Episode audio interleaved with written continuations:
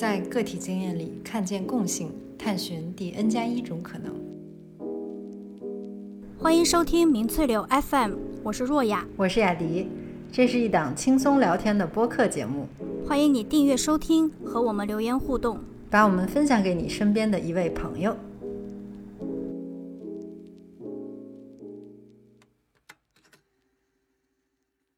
从小孩三岁有性别意识开始，就应该科学的去介绍身体的这些器官。我们的社会上会鼓励男性去说一些所谓的幽默的话，来展现他们的男性气质。关于性经验丰富的定义。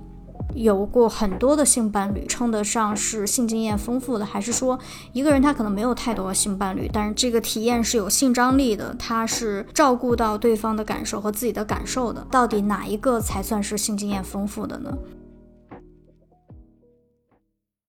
今天我们想要聊聊有关于性教育这个话题，呃，那在今天这期节目，你可能会听到我们提到，呃，性骚扰。甚至性暴力施害者、受害者这样的词汇，呃，我们想要在节目一开始就呃跟大家说明，男性也会成为受害者，但是从呃比例上来说，女性的受害者依然是占了绝大部分。所以说，我们今天可能更多的讨论的是，呃，女性的，就是在这个社会上的一种。对安全的这种担忧，嗯，最近呢，雅迪在新生入学的时候，呃，被学校要求要去上一门有关于性教育的这个课程。雅迪，你要不要跟大家先介绍一下，就是你这门课程到底学了具体学了什么？然后有没有你印象很深刻的想要跟大家分享的？呃，我是因为秋季要开始一个新的学位的这个学习，所以呢，在可以正式入学之前，呃。这个学校是要求所有新生一定要完成，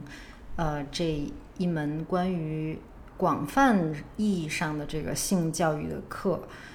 呃，其实最开始呢，我本来是抱着一种很消极的，然后就是想要应付了事的这种态度去打开这个课的链接，因为它是个网课，就是有一些视频啊，有一些这种在线的互动，然后甚至还有一些问卷啊、小测验等等这样的。形式，但其实，在这个做或者说在学这个课的过程中，我就越来越发现，它其实是非常完整的一个所谓的性教育，不仅是，但不仅是性教育，也是有关社会性别的这种教育，有关呃你在学校这个环境之中，这种一个小社会里，就是如何去呃如何用你力所能及的。一些方法去创造、去创建一个对所有人来说都是更安全、更嗯友好的一个社区。那其实我觉得我最喜欢的就是关于这个课的一个地方，就是它非常全面，因为它其实涉及很多的这个方向，就是它有讲到生理性的这个教育，然后有社会性。呃，社会性别，关于你的性别认同啊，你的性别表达这样的教育，然后还有就是，比如说你和呃学校之中其他人员，像是教职工啊，或者你的这个同辈啊等等，这样你们之间呃的这种地位和你们之间权力的这种呃区别，会如何影响你们的这种交互？所以说。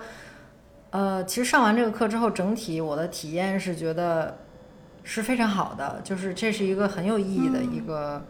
一个课，就它并不是只是一个走形式的一个这种东西。我会觉得，其实所有的学校啊，包括所有的公司，真的都非常有必要，就是把这样的教育带给大家。嗯，那你要不要就是举一些具体的例子？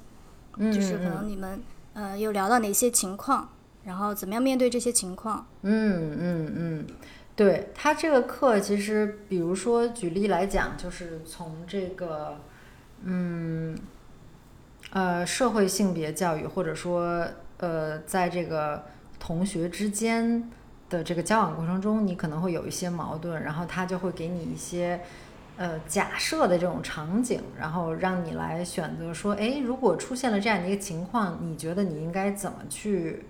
做出一个反馈，或者说你作为一个旁观者，你可以做些什么？举个例子，就比如说，他有说啊，如果说呃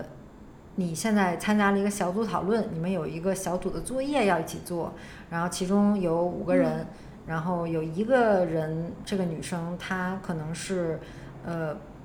她是一个非本专业的一个学生，但她在上这门课。然后你们其他人都是这个专业的学生，也就是说你们其他人可能互相之间都认识，然后你们都很熟。但是这个女生相当于是一个呃边缘的一个学生，她和你们之间没什么关系。但是呢，在小组讨论的时候，这个女生就表达说：“哎呀，呃，你们说这个。”这道题，比如说这个解法我不太懂啊，然后这时候另外一个男生可能站出来说，就是在这个网上视频，大家视频会议讨论的时候，男生说，哈哈，呃，如果你愿意之后来我家，那个跟我单独相处的话，我也许可以帮你解这道题哦，然后就是露出一个坏笑。这时候，然后这个这个网课上面他就是在问你说，哦，如果在这种情况下，你觉得你会做出什么样的一个反应？当然，这个是在就是他这个网课里面，他就是广泛的这个性教育里面，他有前之前有一些铺垫，说，哎，你们其实学生之间有一种基本的尊重，然后以及你要意识到，嗯，你们这些本专业的学生，可能对于这个非本专业的学生来说，你天然的有一种优势，然后你们之间已经。你们这几个同学之间有一种呃默认的友谊，或者默认的一种这种呃互相的这种熟悉，对熟悉了解，对对对，对。那你在这个时候，你就很容易可能不自觉的就排外，你也可能就不那么容易去关注到另外这个。非本专业这个人的这种心理的这种不适啊，或者他的一种不安，所以在这种情况下，你可能要尤其的去帮助他，就是不管是在当下，你可能可以哎建议说，我们这个小组讨论是不是先暂停一下？你可以私下。去联系这个女生说哦，你觉得你刚才嗯那个人那么说话，你是不是不舒服啊？或者说觉得哎我有什么能帮到你吗？我也可以私下咱俩可以就是线上讨论呐等等这些的，所以他会给出你一些很具体的这种做法，或者说至少是在这种模拟的情况下，他会建议 说有什么是嗯你真的可以呃直接马上就拿来用的这种做法。嗯嗯，这个让我想到了之前阿里主管性侵的那个案件，就当时特别的轰动，然后在这个社交媒体平台，大家广泛的去讨论了有关于职场安全性，嗯，是不是足够友善，以及未来如果再面对类似的问题，大家的这种压力和担心，就是还而且包括就是可能有什么办法可以改善这种环境。嗯，做出了这种讨论。那当时有这个有一些公司，还有一些这个公益，呃，就是这个机构，他们公益性质的就开发了一个反职场反性骚扰的这么一个工具包。那在这个工具包当中呢，你可以对呃性骚扰本身这个概念有更深的认识。那有更深的认识是防止自己一不小心被性骚扰了不知道，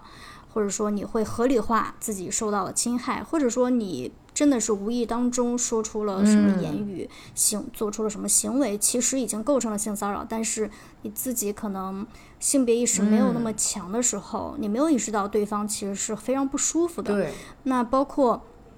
如果遇到了类似的情况，你可以怎样去沟通？你可以去怎么做？还有一些哪些法律是条款是支持你的？那他做的很棒的是。嗯，它其实是给两种身份的这个人做的，就是你首先你可以先选择自己的角色，比如说，呃，你是一个，呃，公司的这个或者说一个组织的相关的负责人，就是你有能力是甚至建立一个部门，在你的这个公司去，呃，营造一个更友善、更安全的这样一个职场环境，避免类似的情况发生。那里面有其实。真的就是手把手从零开始建立这样一个 一个呃环境，就教你怎么去做。那另外一个呃，就是如果我没有，我就是一个普通人，我只是一嗯个打工人，对。我可能没有那么大的这个呃力量或者说职权去做这件事情。那作为一个普通人，我怎么样在职场上对对对，嗯，更好的去保护自己。嗯，然后再点开，是就是因为它有很多科普嘛，嗯、再点开我就觉得，我举一个例子啊，就是先先说就是什什么情况嗯。构成性骚扰的这个、这个地方，就有一些性骚扰的迷思，我觉得就嗯。很有意思，就是就是并不是说。呃，只有变态他才可能会成为性骚扰别人的人，可能一个普通人也也可能会做出这样不当的呃行为。嗯还有一些在这个公司啊或者说机构聚餐的时候，有一个人他不断的去问你的婚婚恋状况啊，然后去问你的这个情感状况。那有我作为我，我可能会把它归归结成这是我的隐私，我不想告诉你。但是它有可能是已经构构成了这个让你很不舒服的性骚扰的这么一个场景。然后，呃，当然了，嗯就是很明显的一些，比如说开一些公开的场所去开一些比较下流的玩笑，我觉得女生做这件事情可能相对会更少一些。嗯，但是我想了一下，现在可能因为逐渐的这个性别意识慢慢起来，我觉得好像至少我周围的男生还是，呃，很，反正至少在女生面前不会这么做吧。但是，呃，但是并不排除你在工作上可能会遇遇到各种各样的情况和各种各样的这种人。对对对对对对。然后，另外我觉得他也做得很好的是，他告诉你了这个职场性骚扰。呃，反职场性骚扰的这个几个原则，比如说，呃，零容忍啊，没有人是局外人啊，这个是从态度上对大家的一些，嗯，一些我觉得算是是科普吗？应该算是一种一种知识的普及吧，就是消除你的这种羞耻感和消除作为局外人的这种这种好像这个事情不不关我的事这样高高挂起的这种态度，嗯，然后也列举了一些呃性骚扰的最常见的这些迷思，比如说啊，这大家进了职场都是这个样子的，呃，你是不是太敏感了、等等这些、呃什么情况下是性骚扰，然后以及他也有列举一些像你刚刚说的，如果我其就是可能比如说被性骚扰，或者说那我应该怎么做？有什么法律条款是、是支持你可以去，比如说去反映等等。然后呢，如果你的同事被性骚扰，他如果过来告诉你，那你应该怎么样去回应他？如何给到他支持？他是有一些很具体的这些例子。其实我觉得是真的是一个每个人都很需要的一份手册，不管你是什么角色，你都可以用得到它。嗯，是之前工作的经历的时候，也确实有过。我愿意相信他不是就是故意一定要冒犯谁，但是确实就是我真的觉得还挺不适的，就是当时的他那种言语的表达。当然他也没有就是过多的，比如动作上没有什么其他的这种做法。但是我觉得，就是有些人说的那种话，确实让我和其他当时在场那种人可能有些不适，但当事人可能认为那是一种幽默，就这个对对对，对，特别是我觉得确实就是，哎，对，就是很多时候就是我们的社会上会鼓励男性去通过说一些所谓的幽默的话来展现他们的男性气质，然后对。可能从小，当然我们和他们就是任任何性别的人都是在这同一同一种社会之中长大的嘛，所以可能我们都会嗯。被教育，就说、哦，那就是男性可能就是应该说这种笑话，否则的话，嗯，反而不对劲。当然，这个这件事儿本身也是也是非常糟糕的一个情况。说回我上的这个网课的内容，我觉得另外一点我很欣赏的就是，呃，我们学校它有在这个网课过程过程中某些模块里，它特意列出了一些数据。这些数据呢，就是来自嗯二零一九年的时候，啊、我们学校在全校之内这个范围，就针对本科生、研究生以及这个教职工做了一个比较广泛的调查。啊，举个例子，就比如说针对这个不管是言语还是肢体上的这种呃猥亵和侵犯，他们这个调查里的数据就是显示说，在这个一千三百五十七名学生之中，就包括本科和研究生，其中有大概百分之十二点，有百分之十二点七一的人，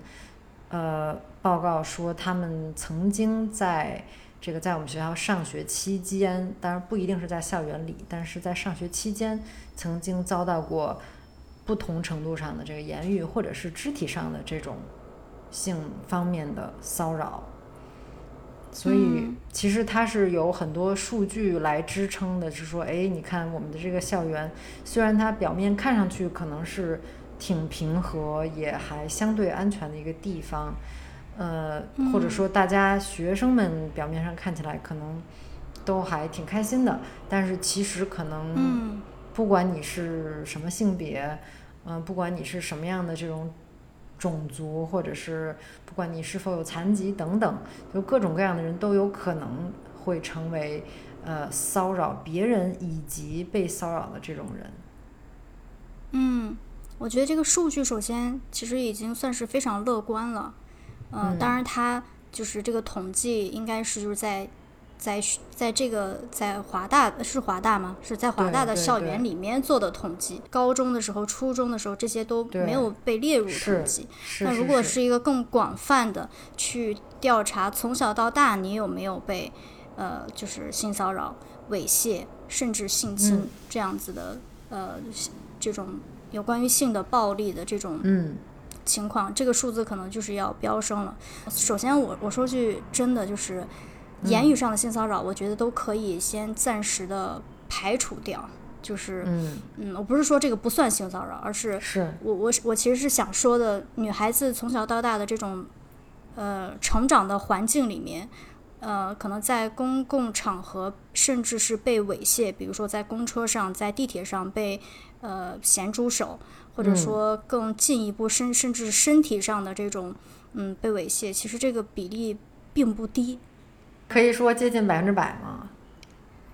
对对对，从自己的这种成长的这个过程，以及从这个可能有时候会跟朋友聊到这样的话话题，就会发现哦，就是对一般的，就是尤其是小的时候，第一反应就是恐惧是肯定的，不管任何情况下、嗯碰到这样的情况都是恐惧。那小时候可能就会觉得特别特别的羞耻，然后长大以后，就是大家一旦开始聊的时候，你会发现，就是这种。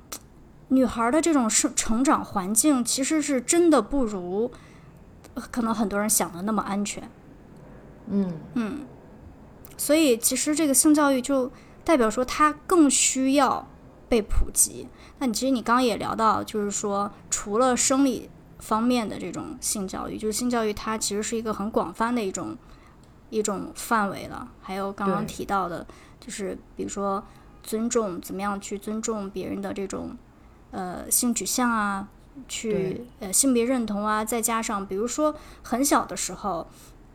一个小孩子在他刚刚有这个性别意识的时候，他觉得一个女孩子很嗯。漂亮，或者他觉得一个男生长得很很帅，那这个时候嗯。他可能很自然的身体就想要接近对方，比如想拉对方的手，想亲对方一下，嗯，这个是一个特别好的机会，是你可以作为父母可以给他们性教育，就是那你可能要先征得别人的同意，那因为那是别人的身体，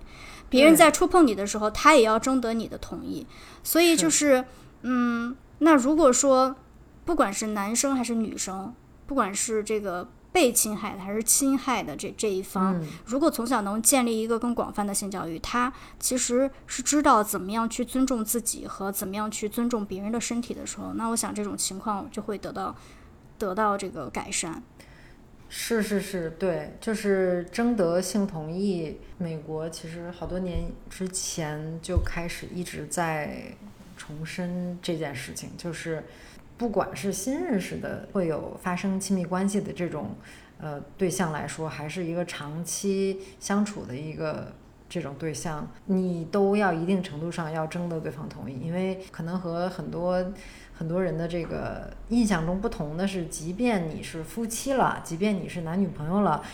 这个你们之嗯间还是有可能会发生这种侵犯的。就只要对对方是没有征得你的同意之下，对你做了一些这种不适当的事情，那你都完嗯全不需要有抱有任何歉意的，这个就是对方对你进行了一些侵犯。所以说，其实，在观念上面，我觉得我们是有很多东西是需要更新的。嗯，对，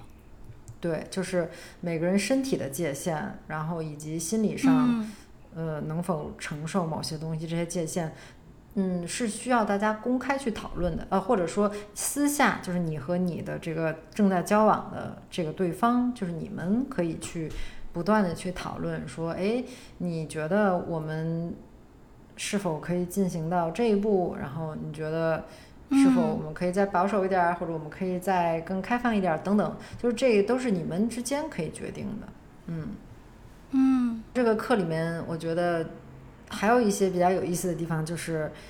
呃很实用的一些，就是如何去保护身边的人，然后如何去干预一些可能正在发生的在你身边的这些危险，或者说你你需要去主动去发现，对这一点特别有意思。就他建议你说哦，如果你看到或者你观察到以下一些现象，那你可能要有一个警惕，就是你心里应该亮一个小红灯，就是说，哦，这个我身边的这位朋友，他是不是可能正在经历着某些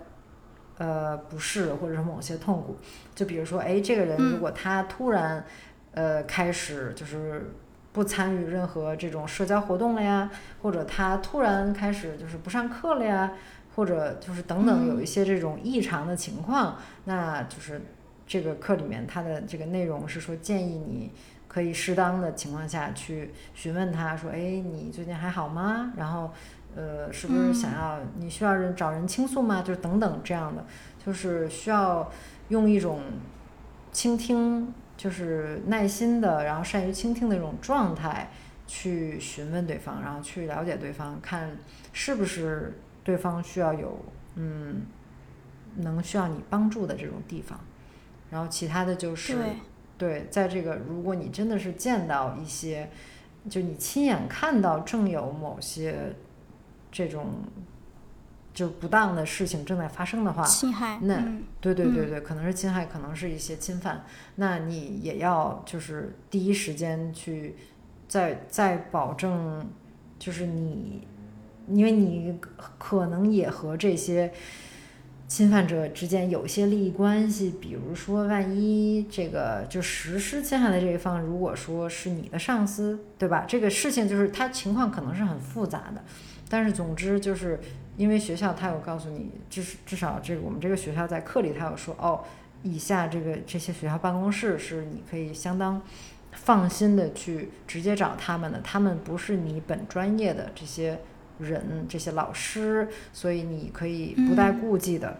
以匿名的方式去联系他们，然后帮助你身边的这些人。嗯看到这些之后，我会觉得就是变得更有信心了。我会觉得，哎，那我接下来在学校，如果万一需要应对这种情况的话，至少我是知道哦，我可以有有呃哪些方法的，就是有一些预案在脑子里已经形成了。对，我觉得这个除了自己的热心肠之外，它是需要一个嗯，更大的这个土壤，它是一个系统性的东西，就是整个这个社会它有一个更健全的条件，是可以让各方都对这个性骚扰呃甚至是性暴力有零容忍的这样的一个态度。嗯，比如说作为受受伤害的这一方，他知道他受到伤害以后，他应该怎样去捍卫他自己的权利。对，就比如说是这个一个见义勇为的人，他要去举报，比如说学校里面的，但是他举报的人是他的导师。那如果说没有一个健全的这个这个机这个机制呢，他可能会担心我能不能毕业，就是这个我的利益会不会受到伤害？那他可能就没有这么勇敢的去为另外一个人站出来，那就是一个恶性的循环。所以说，嗯，就其实是，哎，这就是一个很这是一个复又复杂然后又大的话题，就只能真的是一步一步来，然后让一个更好的土壤去让大家有底气的引，就是引领大家向善吧。就是说，不管你是呃什么性别、什么背景的人，这个都是所有人需要去努力的一件事情，因为你不知道哪天，就是你可能就会经历这件事儿，或者是你可能如果没有受到这个足够的教育，你可能就会是成为呃不小心你就成为侵犯了别人的人，然后那你完全是无意的，也有可能，然后你也可能会目睹这件事情，就是等等等等，就是如果大家都是以这种就是出发点，可能就是说，哎，我希望我身处的这个环境和我身边的这个人都是在一些安全的这个情况下能去生活，能去工作，那这样的话，当然我觉得就更容易会去建立一个相对平和的一个环境，对，一种良性的循环。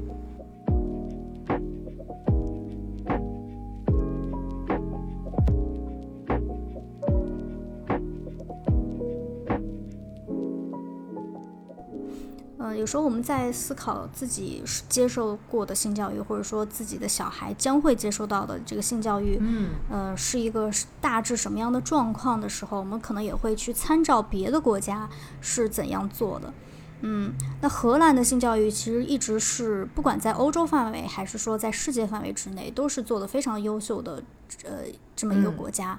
嗯。那二零一二年呢，是呃罗格斯世界人口基金会做了一个调研，虽然说是二零一二年的调研，就有点年头了，但是从它的数据，我们可以很直观的感受到他们的性教育做的真的是非常的成功，或者说非常的非常的先进。就是百分之九十的荷兰青少年，他们会在呃第一次发生性行为的时候，是呃采取避孕措施，比如说使用避孕套。嗯，服用避孕药，呃，包括他们的这个青少年的怀孕几率是世界最低，美国只占美国的五分之一。嗯，有关于这个性病的传播，比如说 HIV，还有其他的这种各种性病的传播，他们的机这个传播率也一直是维持在一个比较低的这么一个状态里面。嗯。其实就是荷兰，他们这个对于这个性教育真的是态度很认真，而且他们的法律规定，荷兰所有的小学生就是都必须要接受这个性教育，就是已经有一个明文规定了。嗯，那其实他们可能没有一个。统全国统一的这么一个教材或者说一个方式，但是呢，他们呃有规定说你必须要，就是你的教学任务必须要可能包括有一些原则，他们列了出来，比如说呃性的多样性，嗯，或者性别的多样性吧，就是嗯，你可能要去尊重任何一个性取向、性倾向的这么一这这样的一个人，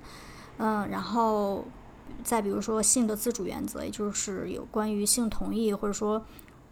嗯，就是教你去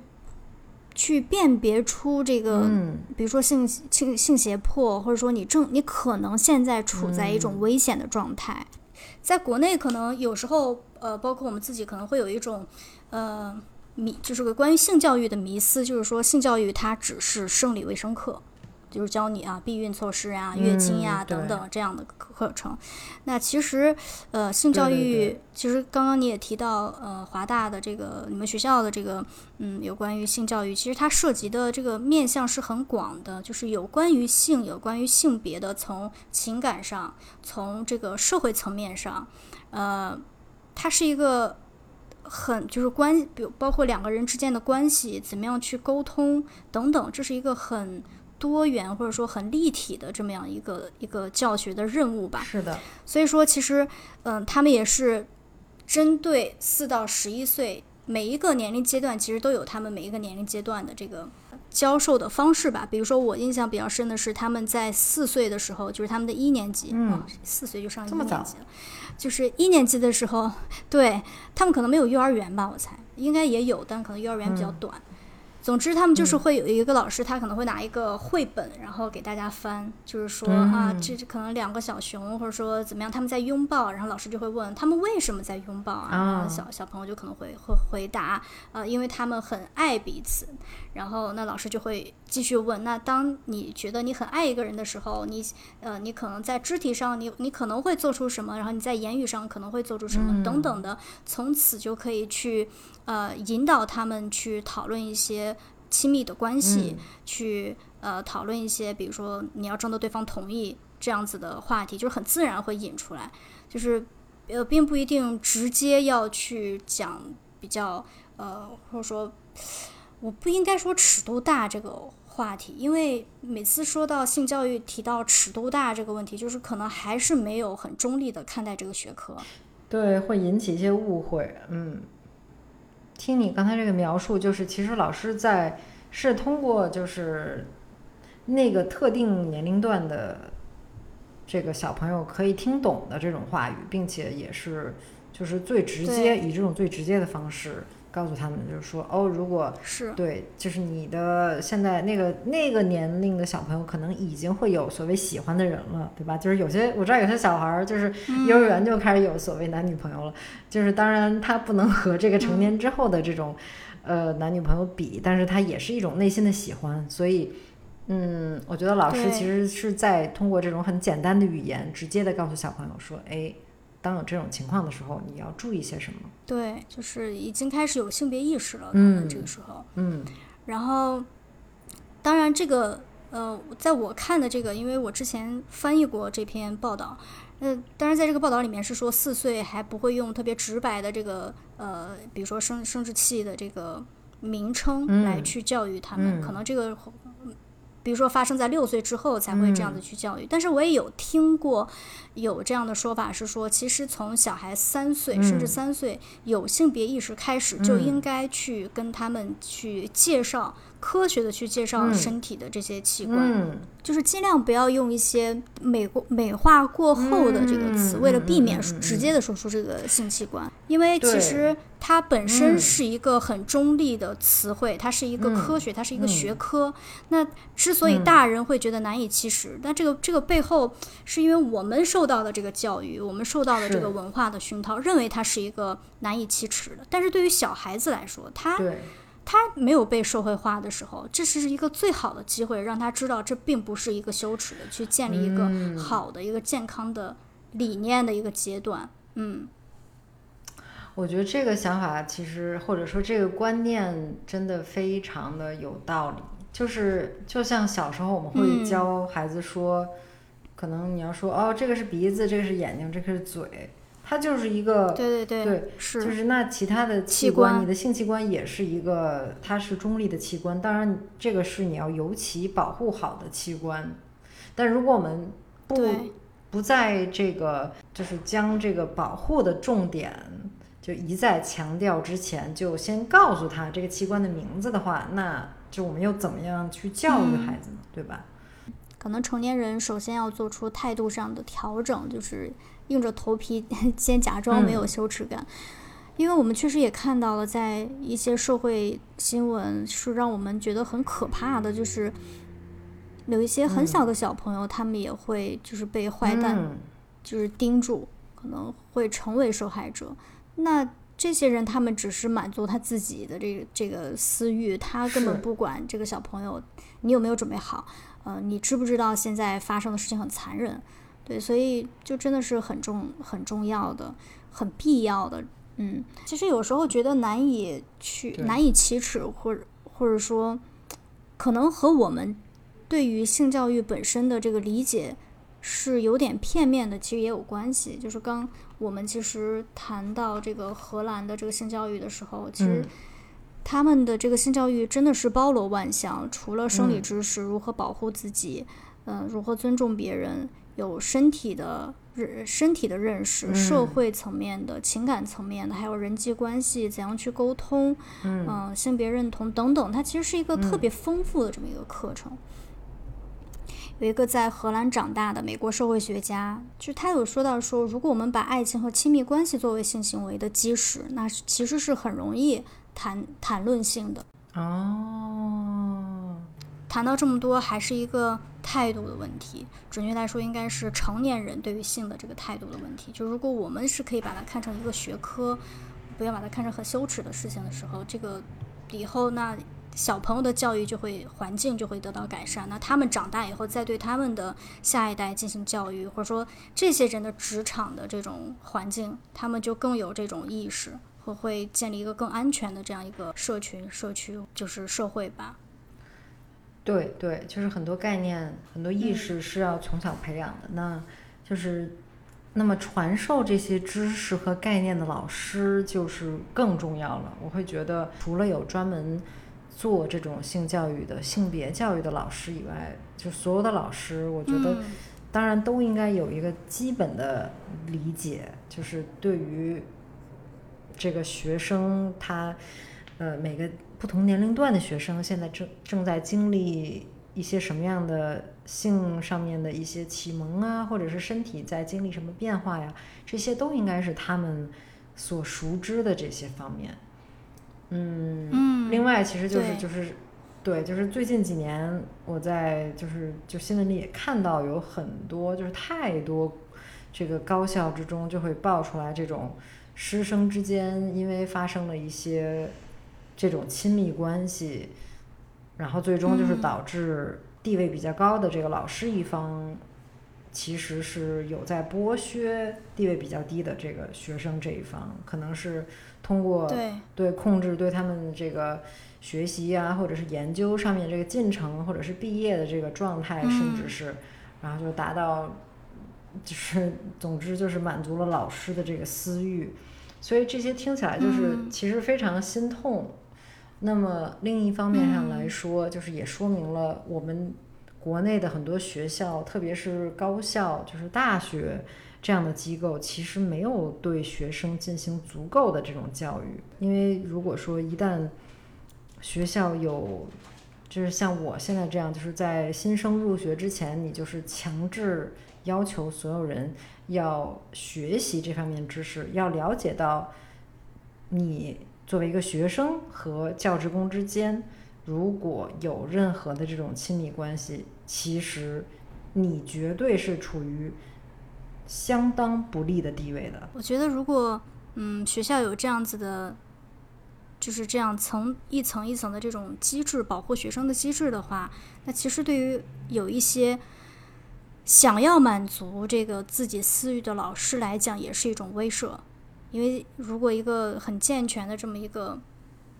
呃这个政策的话，如果我、嗯。如果这个老师他做了一件他做了这样子不当的行为跟跟这个举动，那他就会心里面他会担心啊，因为学生是有一个正当的途径，一层一层去举报我，是，而不是说像可能现在据我所了解的，嗯、大多人就不得不去在能不能顺利毕业，呃，以及就是怎么样去面对自己受的这个屈辱之间做一个选择，最后可能不得不就就这事儿就算了，或者说至少说等毕业后我再怎么怎么样，对，嗯嗯嗯。哎呀，真的是，那你说这就是要在你的尊严和你的安全，前前途，然后你的前途等等，你的生活状态这之间，哎，要做出一个这么艰难的，就是很气愤呀。么。嗯，对呀、就是嗯，就是这种侵害别人的人逍遥法外，每一天都过得很好，然后继续做他光鲜亮丽的这个呃导师的这个职业，他可能还是副教授，可能还是教授，有很、嗯。就是他丝毫不受到影响，但是是。被就是这个比较被动的这一方，他就要去权衡考虑这么多事情，做一个非常艰难的选择，就是非常不公平的一件事情。学校从一个机构的这个角度来讲，学校有义务、有责任去对就是校园里面的所有人进行这种全面的教育。如果说对，学校对就是没有做出这个教育，发生了这些就是让人很伤心的这些事儿，那学校可能学校肯定是失失职对。但学校做了教育，还发生了这件事儿，那 那就是可能学校首先已经可以对客观上会觉得哦，我可以撇清。虽然说这个就是和学校可能嗯还有、还有一些其他的关系，但是学校至少嗯就是可以澄清说，哦，那我至少做到了我应该做的这些事情。对，是，而且就是我们刚前面说的这个所谓的呃性同意的这个话题，其实比如说教小孩子从小怎么样去拒绝，嗯、让你觉得不舒服的肢体的接触和语言的接触，其实这个。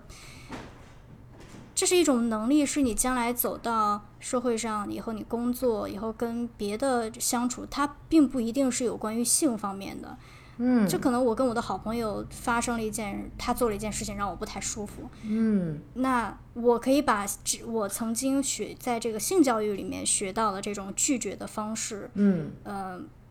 但不是说平移过来那么坚决的去跟他说，但是我会知道说，呃，我有我自己的边界，呃，我自己的感受是很值得被尊重的。那这个时候我就会去嗯。想，啊，那我要怎么样去拒绝对方？而且，嗯，比如说是在这个呃荷兰的这个性教育里面，他们也有就是告诉这个小学生说，啊，如果一个人他真的就是。很很好心的去，他并没有恶意，但他就是表达出他对你的喜爱，但是你真的不喜欢他，那这个时候你要怎么样去拒绝他，同时可以把伤害降到最低？这个也是他们从小受到的这个有关于性教育的课程。那这个就很、嗯就是很值得去运用在生活当中。你跟你朋友发生了一个矛盾，你怎么样又能又能就是为自己站出来，同时然后也不要让你们两个的，就是因为这件事儿就就再也不联系了，或者又撕破脸了。就是我觉得这是一个很重要的，就是值得去去学习的这样这样的东西。嗯，对，就是和和这个嗯朋友啊，或者是和家人之间的这种日常的相处，就是不涉及这个呃过多的不过多的涉及这个权利或者是性啊，或者是身体上的这些事情的话，那就是另外一回事儿了。就是你可以，嗯嗯，你可以去考虑说怎么去碍于对方的面子，然后可能也是给对方一个台阶下。对，确实处理那些事儿的时候，就是和你处理在有关就是你有可能遭到猥亵或者是侵犯的这些事情上是不太一样的这种情况。嗯，嗯，有些可以借鉴的地方。对对啊，就是因为很多情况都很复杂，你总是得有时候你就是得遇到那个情况，你才不得不去想说哦，我要怎么办？嗯是。嗯，对。在这里，我想要提到一个《纽约时报》的畅销书作家 Peggy Ernsten，她在过去的三年当中，走访了七十多名年轻的女性，年龄阶段大概是从十五岁到二十岁之间，也就是从高中到大学的这个嗯年龄跨度，以及深度采访了广泛的心理学家、嗯学者还有专家，最终完成了一本嗯书，叫做《女孩和性》。嗯在他的这本书当中，他去了解到这个阶段的年轻的女孩们，她们是如何看待性的，她们的态度、嗯。她们的期待，以及她们有没有一个、受到一个足够好的训练，去跟对方沟，去跟另外一半去沟通自己的感受。我看到她的 TED Talk，嗯。她其中聊到了几个小点，是我觉得很有意思的。比如说，嗯，很多高中女孩儿她们可能会通过 Google 去搜索，嗯。到底自己现就是现在还是不是处女，这个定义在他们的脑袋里面嗯是相对比较模糊的。就是处女的定义一直都是以异性恋为主为标准而判断的，可是同性恋他们会打破这样子的标准和这样的规则。对、嗯，同时呢，他有有提到说，不论是男生还是女生，他可能都会有这种处子的处子之身的压力。比如说到了呃十七岁，或者说到了某一个年纪，如果还没有过初体验，就会觉得这是一件很丢脸的事情。嗯，以及他还有讲到说，到底我们的社会、学学校还有家庭是灌输了小孩怎样的这种关于性经验丰富的定义？就是他有做一个对比，就是如果一个人他喝的烂醉，然后参加了一个 party，然后他可以跟任何另外的一个人，呃，发生关系，然后他可能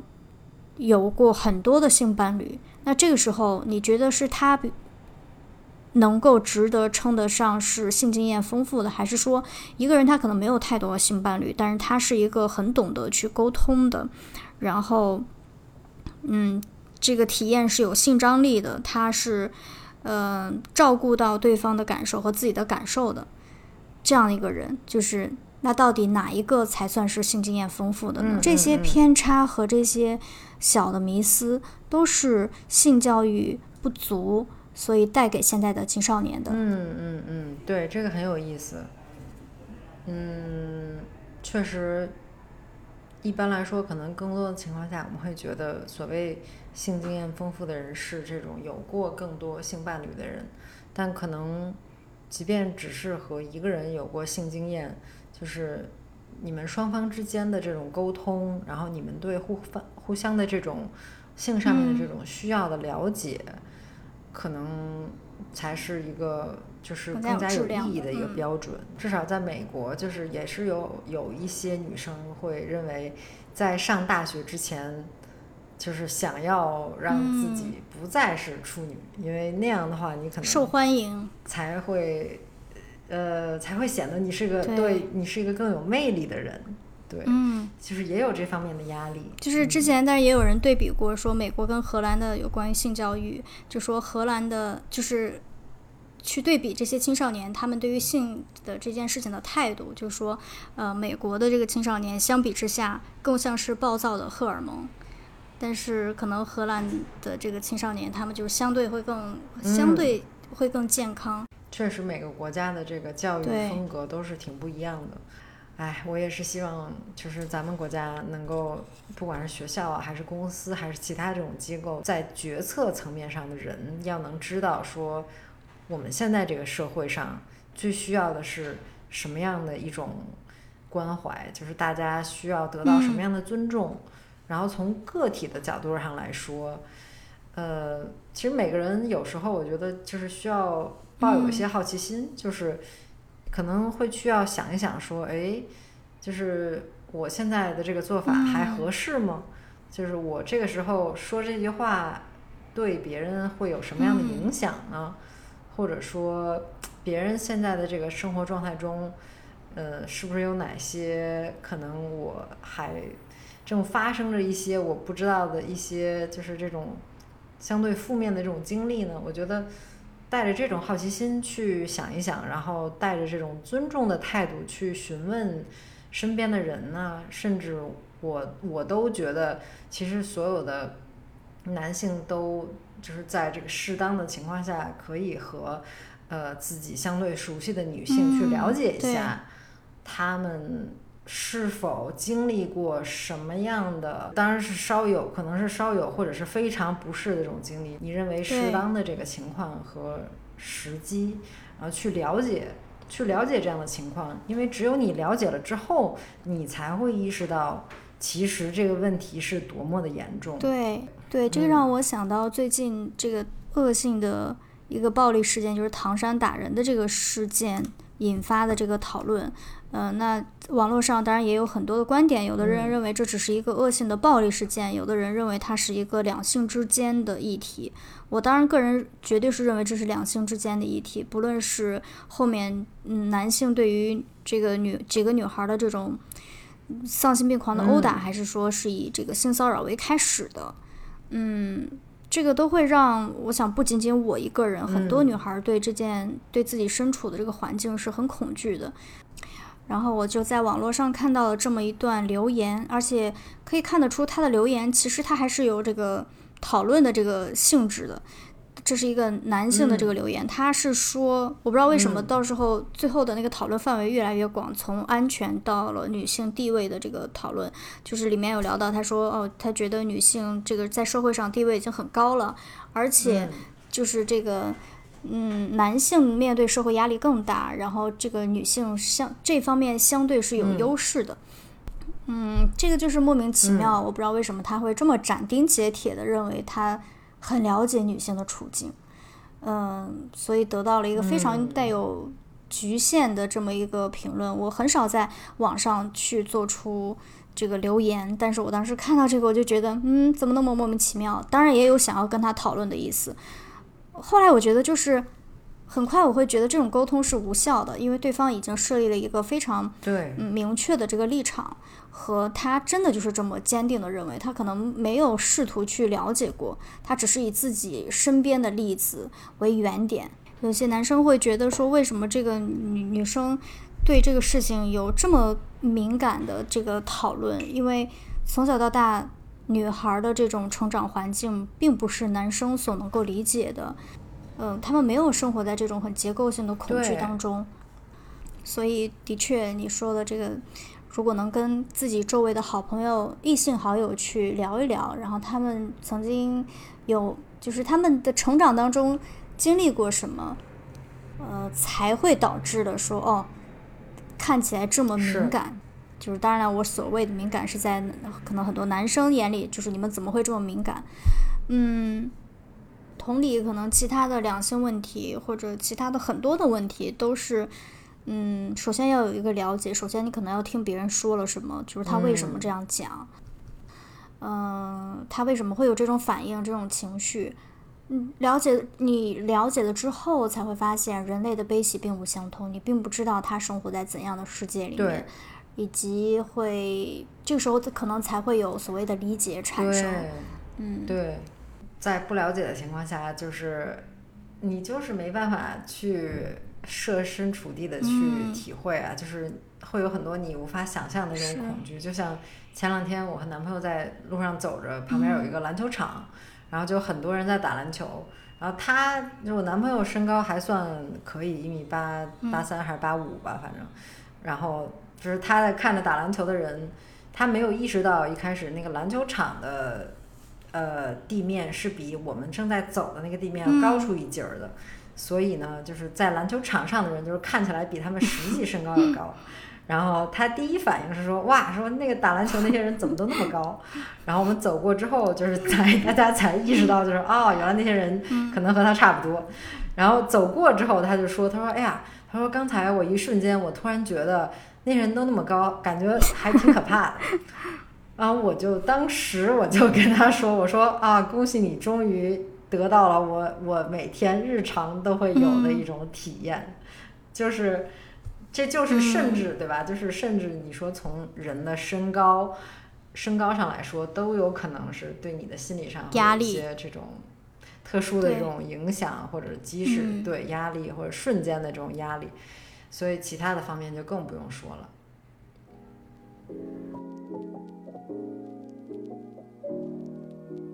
所以今天我们就是聊了这么多，呃，真的是希望就觉得建立一个友好的这种性别的环境，不论是对女生还是对于男生来讲，就是真的是需要多方面的支持跟理解和，并不认为。这是一件小事儿，或者说是一些群体，他是不是太敏感了？就是这是一个态度。首先，我们我们是需要嗯意识到的吧。然后，另外就是就是真的是希望，不管是从法律上还是从这个机构上，能够给